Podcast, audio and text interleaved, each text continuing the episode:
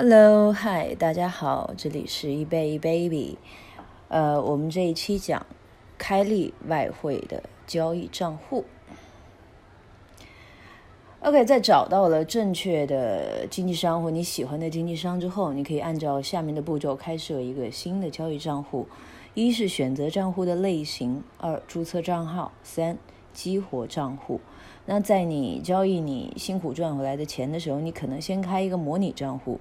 事实上，你可以开两到三个模拟账户，但是呢，一般来讲啊，呃，一般来讲它都是只能开一个的，而且它有一个时间限制。呃，建议大家可以试一下开一个一万美金的模拟账户，因为首先它是免费的嘛，然后呢，你可以在这里面感受一下。那选择账户的类型呢，就是当你准备好开始。开设这个实时交易账户的时候呢，你就要先想你要用的是个人账户还是公司的账户。那一般我们用的都是个人账户了，所以这个跳过去不讲。嗯，那你可以开标准账户啊，开迷你账户啊，还是微型账户啊？这个东西都是一个自我自我去看你想投多大金额的。但是你要记住一点，就是你永远要把这个交易的那个条款要把它阅读好。呃，然后就是注册账号啦，激活账户啦，这个就跳过去，直接不讲了哈。嗯，OK，这个地方呢，他还是在这里重说了一下，需要开设一个模拟账户，因为模拟账户对交易来讲是一件非常好的事情，因为每个人在进入这个环境的时候，他需要有一个着手点。那你可以用模拟账户先跑个十几天、二十几天。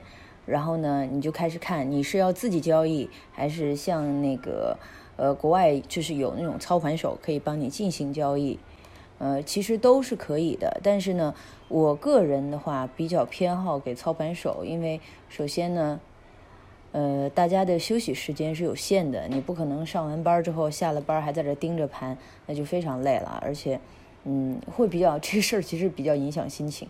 我觉得还是。能抛给别人去做的事情，就不要自己来搞了。不过，如果你是一个高手，而且你很擅长操盘的话，可以自己玩一下。OK，呃，我们这一期呢，其实主要要讲的是一个外汇交易中的三种分析方法。呃，三种分析方法最重要的三点。OK，我看一下，嗯，跳过，跳过。OK，开始阶段呢，我们看一下三种分析方法。这三种分析方法将为你在市场，呃，在外汇的这个交易里面提供一个指引。那三种分析，第一个是技术分析法，第二个是基本面分析法，第三个是情绪分析法。对于上述的三种分析方法呢，哪一种方法更好，就是永远我们都不知道。但是我跟你要讲的是。这三种分析方法就像一个三条腿的凳子一样，如果另呃哪一条腿短了，你的重重量都会把整个椅子给侧歪啊，或者摔下来啊。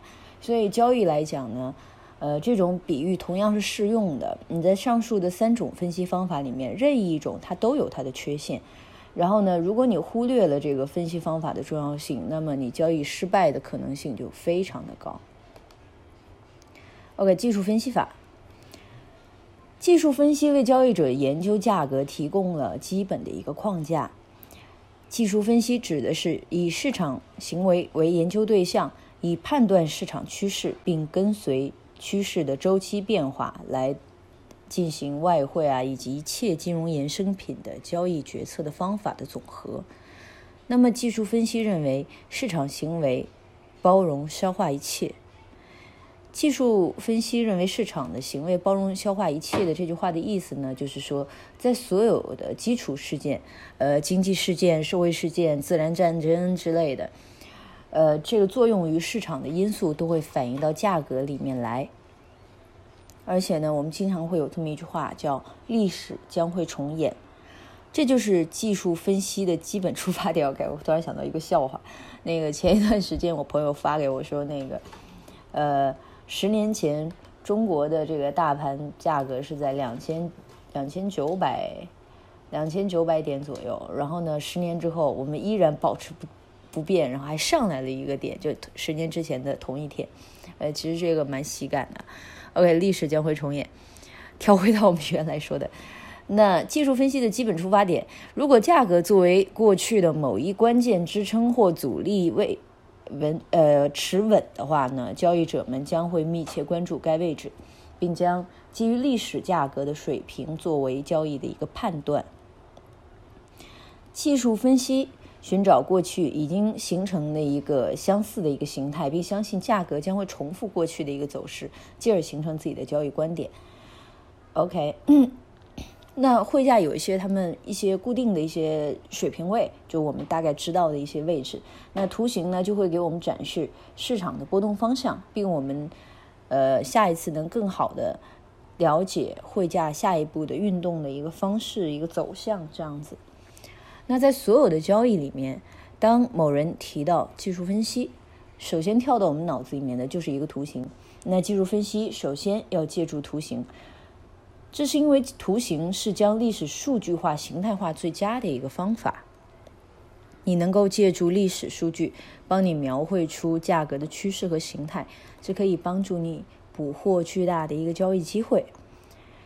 更为重要的是呢，所有依赖技术分析的一个交易者，那他们关注的价格形态和指标信号都可能成为一个自我实现的预言。那随着越来越多的交易者关注到某一个价格水平或技术形态，那么这一形态在市场中得到自我验证的可能性也就越大。但是你也知道了，技术分析其实相当主观的。那仅仅因为。呃，就是我或小伙伴们都关注同一个技术形态或指标，并不意味着我们下一步对下价格的趋势和走向是能得出相同的一个看法。可能他看涨，我看跌，所以这个东西就看，呃，那大家在买的时候呢，因为买空啊或买多啊之类的，这个就这个就是每个人对这个东西的一个理解不一样。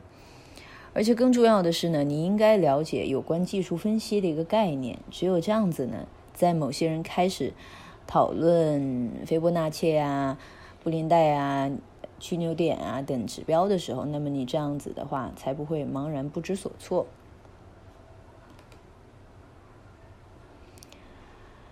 OK，嗯。那下一个是基本面分析法，这个是我们经常就是做二级的兄弟们最常说的一个话，就是要先看基本面。嗯，基本面分析法呢是市场分析的重要方法之一，它通过了对经济社会、政治等有可能影响到资产供需因素的一些分析，来达到研判市场行情的一个目的。那么，如果你重视基本面分析，它对你的交易指导将会非常大。道理非常简单，价格是由供需来做决定的。那利用供需作为判断价格走势的指标的方法是简单的，但难点在于影响供给和需求所有因素的分析。换话说啊，你不得不确定哪一个经济体的基本面强势，哪一个基本基本面糟糕。嗯，那你需要理解。诸如失业率啊等数据增加，那为什么会影响一国的经济，以及如何影响一国的经济的，最终影响到该国的货币的一个需求的状况？那基本面的分析思想是：如果一国当前或未来的经济前景良好，那么该国的货币就应该保持强劲。一国的经济基本面越好，那海外企业以及投资者对该国的投资也就越多。那么，利用该国货币以获取该国资产的需求也就越旺盛。OK，下面呢，我们用一个简单的方法说一下什么是基本面分析啊。比如说，由于美国经济正在改善，那美元就在一个继续走强的一个过程。那么，随着美国的经济转好，那美联储就会需要用加息来控制经济过快增长以及膨胀，对吧？